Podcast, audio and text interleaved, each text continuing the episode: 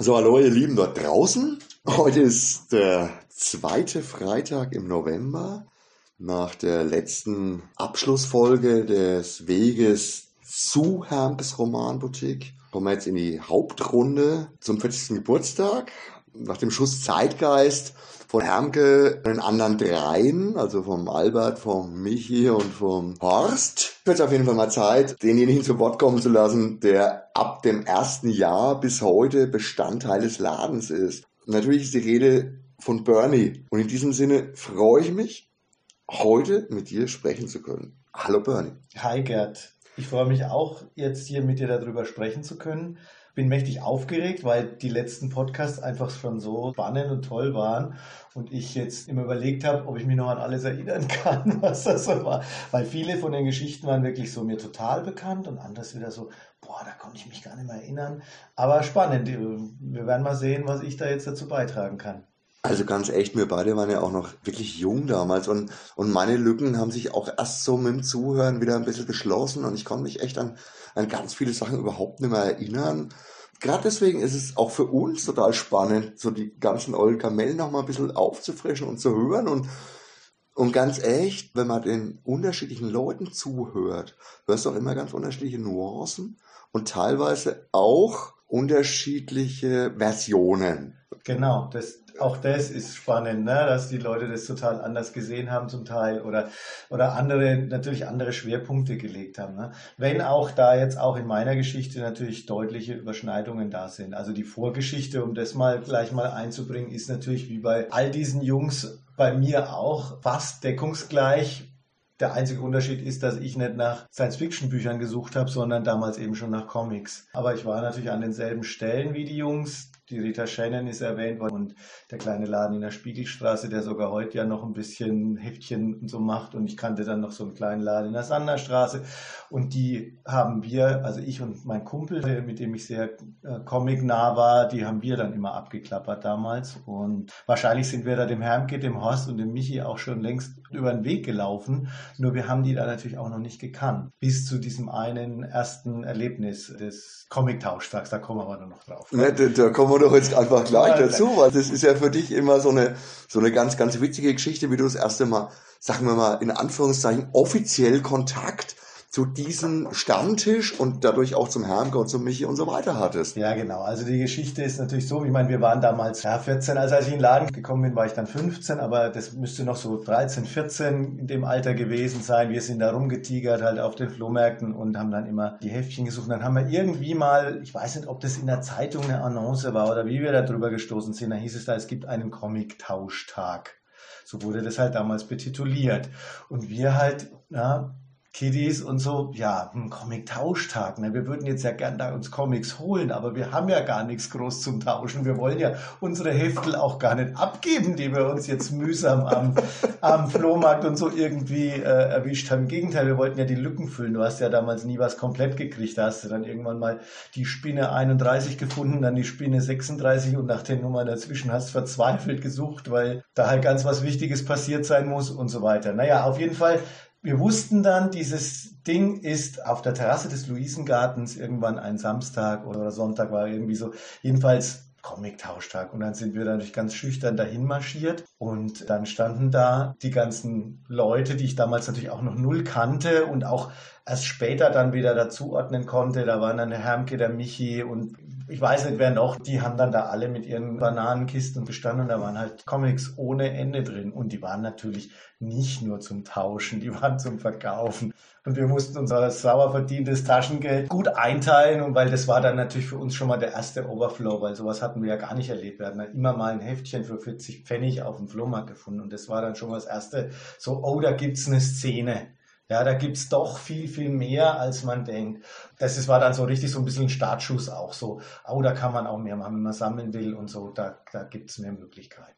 Tatsächlich habe ich auch keine Ahnung, warum das damals, aber das war üblich. Ich glaube, man wollte den einfach dieses mit dem Verkaufscharakter raushalten, um dann nicht irgendwie eine offizielle, vielleicht auch anmeldepflichtige Veranstaltung oder irgendwas draus zu machen. Ich glaube, dass das damit möglicherweise zu tun hatte.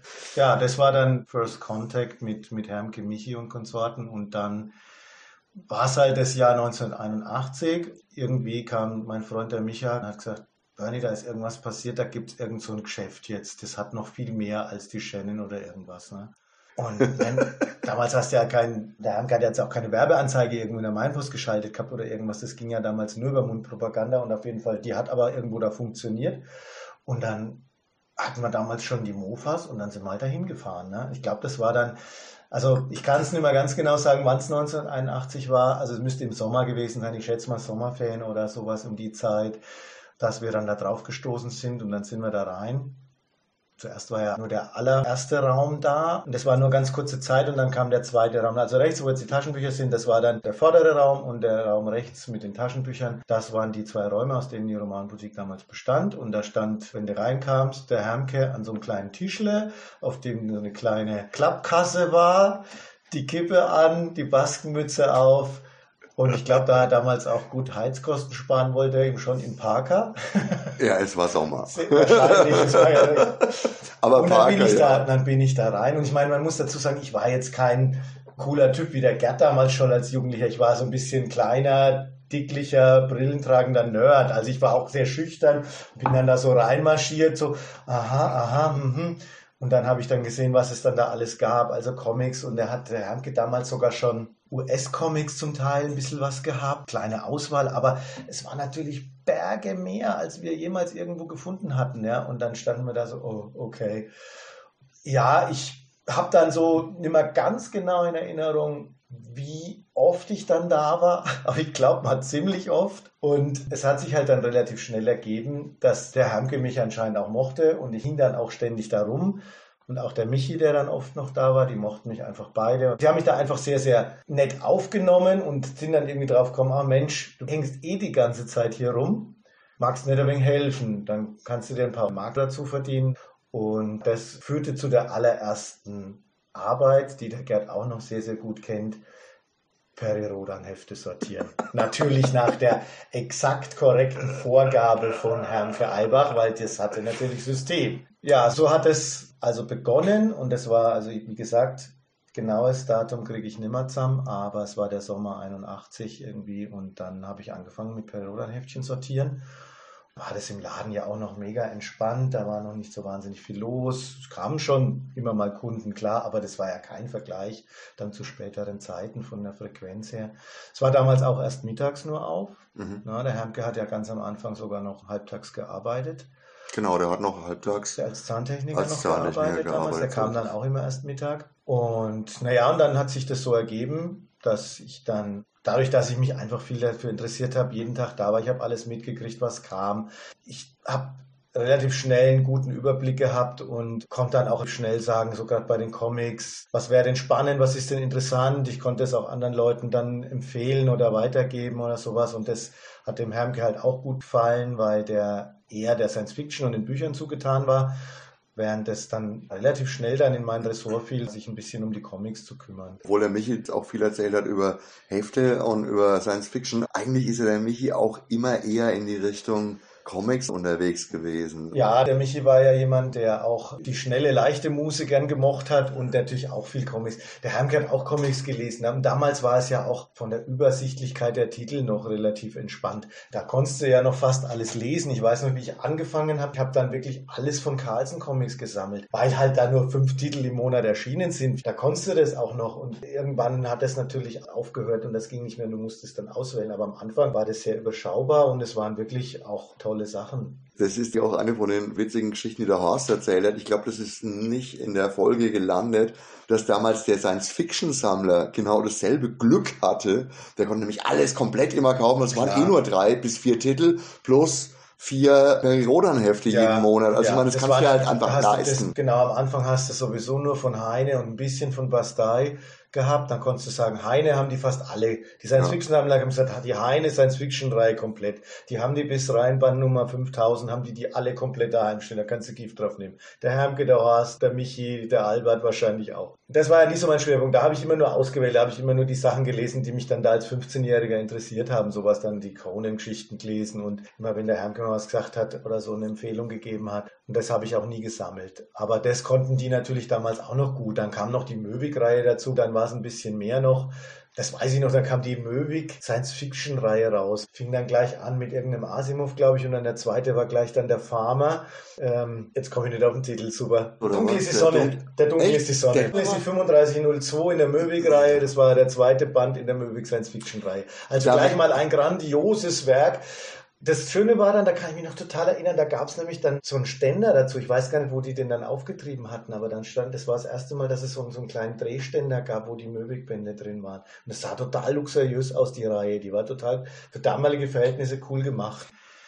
Da bin ich jetzt ein wenig gesprungen von, was kauft sich der Science-Fiction-Sammler jeden Monat, nämlich alle. Da können wir jetzt ja nochmal zurückgehen. Tatsächlich ist das jetzt wieder genau dasselbe Wischi-Waschi über das allererste Jahr, ja. was ich mit allen bisher das hatte. Wirklich, Weil ja. keiner weiß mehr ganz genau, was wie ist. Ja. Der Michi erzählt, dass er schon für den Antiquitätenhändler, der vorher drin war, ein bisschen was gearbeitet ja, hat nebenbei, ja, dadurch dann den Fuß in die Tür gekriegt hat, dann mhm. haben sie mhm. den ersten Raum dazu gekriegt ja. und dann mussten sie erst die Entscheidung treffen, ob sie den Laden übernehmen. Die Frage ist aber, war das dann 81? also da ist tatsächlich auch meine Chronologie ein bisschen verrutscht, das kriege ich auch nicht mehr ganz genau zusammen. Da gibt es ja dann natürlich auch keine Dokumente oder Fotodokumente mehr. Dann ich weiß nur, was noch auch sehr, sehr, sehr früh war. Und es hat auch nochmal einen Boost gegeben. Es gab nämlich noch relativ früh, und ich meine, es war sogar schon noch 81, ein Zeitungsartikel. Irgendwo im Lager hinten ist der auch noch vergraben. Und der hat auch relativ früh einen, einen Boost für den Laden gegeben.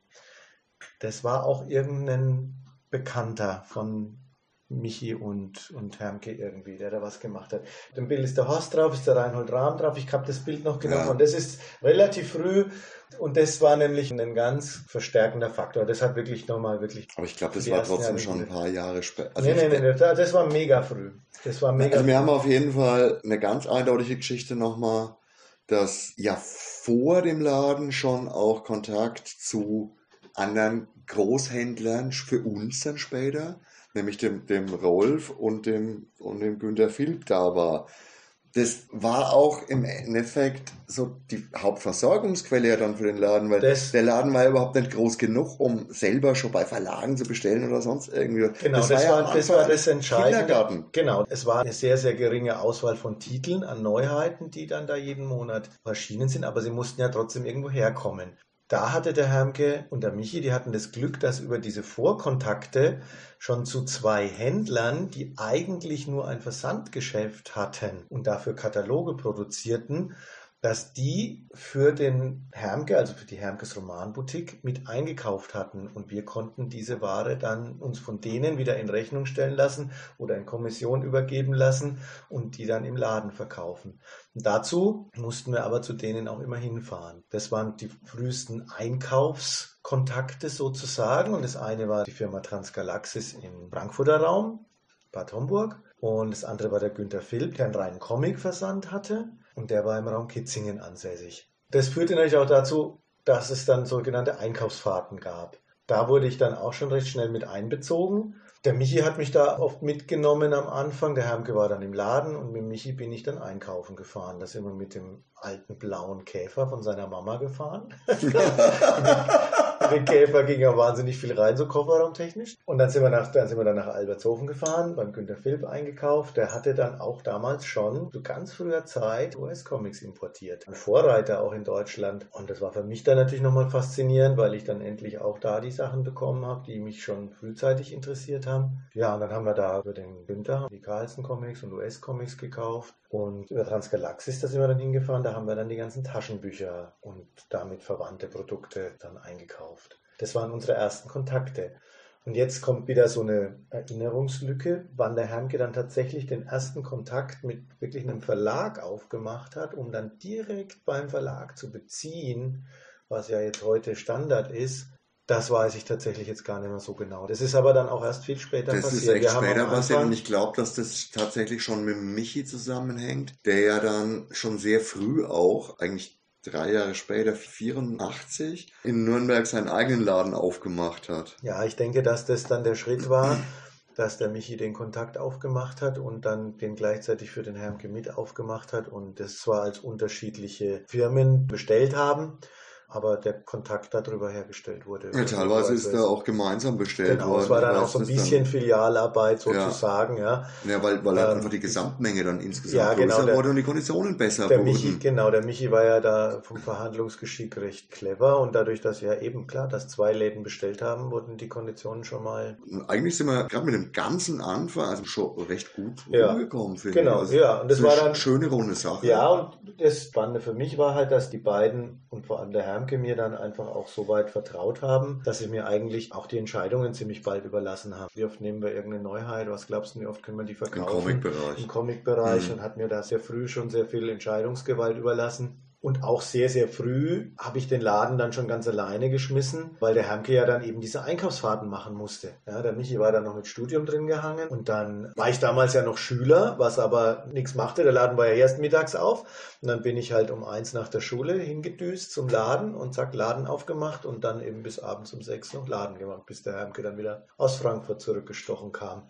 Es waren ja damals Das auch war- noch relativ überschaubare Ladenöffnungszeiten. Also Genau, das auch, war- auch vom Ladenöffnungsgesetz. Ich meine, 18 Uhr war ja eh Schluss. Ja, Du hast natürlich auf der einen Seite den Vorteil gehabt, dass du vormittags eh nicht offen hatte. Dann konnten wir einige von den kurzen Besorgungsfahrten, Kitzinger Raum und sowas, konnten wir dann auch vormittags Genau. machen. Aber schwieriger war natürlich dann die Friedrichsdorf, Genau. Bad Homburg Ecke. Also ich meine, weil da kannst du nicht einfach mal schnell vormittags hinfahren und bist mittags wieder da, um den Genau. Laden zu öffnen. Da- und- Deswegen bist du ja dann Genau, das ist eben auch nochmal der Schluss, warum ich dann relativ früh dann schon wirklich fest auch im Laden war und den Laden auch schon echt ganz alleine managen musste. Es war damals auch nicht so anspruchsvoll, wie es jetzt ist, aber es war trotzdem für einen 15-Jährigen dann schon spannend. Er hat mich auch stolz gemacht, dass ich sowas schon machen durfte und dass ich das konnte und dass die mir das zugetraut haben. Das war echt geil. Das war ein totaler Boost für mich so als schüchterner Kitty. Ja, da sehen wir mal wieder. Bernie war von Anfang an dabei. Bernie ist eigentlich der Mr. Romanboutique, neben natürlich Hermke. Ich bin ja wirklich erst viel, viel später dazu gekommen und meine persönliche Geschichte mit dem Laden beginnt dann erst über den Michi, über seine Buchhandlung in Nürnberg und im Laden selbst bin ich ja dann eigentlich erst im zweiten Jahrzehnt aufgetaucht, in den 90ern.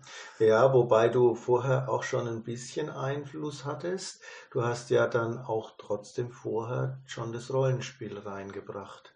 Ja, es Weil gab, wir haben das ja schon gehabt und auch verkauft, ja. Also es wir gab haben da schon ein paar Details. genau, wir haben dann schon ein kleines Regal gehabt, in dem dann ähm, die ersten Midgard-Editionen drin lagen. Da warst du noch nicht im Laden und da haben wir die schon auch, Hermke und ich, die verkauft, ohne dass wir irgendwas davon wussten. Aber, aber ich glaube, das Midgard kam tatsächlich auch ein bisschen über den Michi und indirekt über den Albert gleich, weil das war definitiv ab dem ersten Jahr dabei. Ja, Und da habe ich noch nicht so viel mit zu tun gehabt, vielleicht als mit Einfluss auch, weil ich ja damals auch schon gespielt habe. Aber gerade Ende der 80er gibt es dann auch noch mal Geschichten, wo ich ein bisschen was im Rollenspielbereich schon auch im Laden gemacht habe. Aber das, das ist alles eine andere Geschichte Ja, wir, kommt wir, wirklich haben, wir haben ja noch viel vor. Genau. Also jetzt muss ich noch ganz kurz die Geschichte erzählen. Also die allererste Aufgabe, die ich gemacht habe im Laden, war, die Perirodan-Hefte zu sortieren. So, Ja. jetzt waren wir damals, als ich da angefangen habe, ungefähr schon bei Nummer 1000. Also es gab 1000 Rodan-Hefte, ja, von 1 bis 1000 in der ersten Auflage. Es gab aber dann auch schon eine zweite und eine dritte Auflage und da gerade gestartet, frisch gestartet, eine vierte Auflage.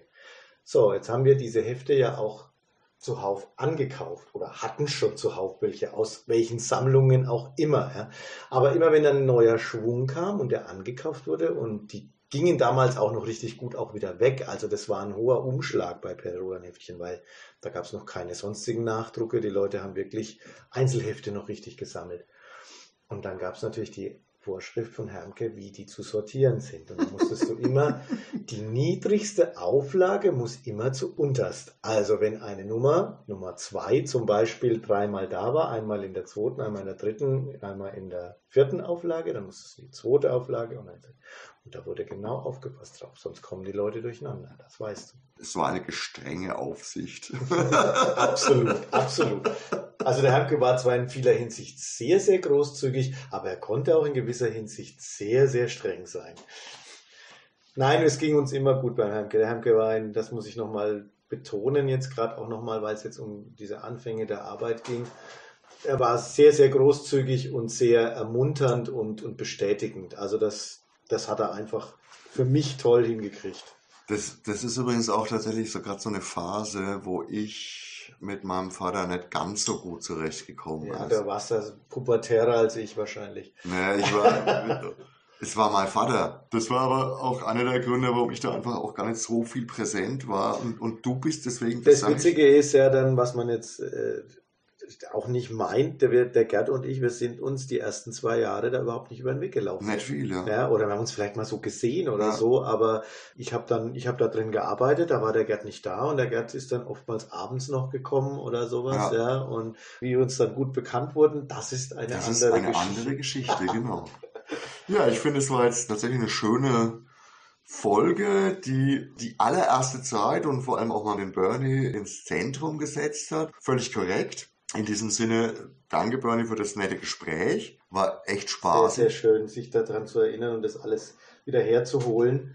Auch wenn man es manchmal von der Reihenfolge nicht mehr ganz gebacken kriegt, das macht ja nichts. Das ist aber genau der Punkt. Das Vielleicht kann uns dann hinterher auf. einer dann die genaue Timeline dann ins Netz stellen. Das glaube ich nicht.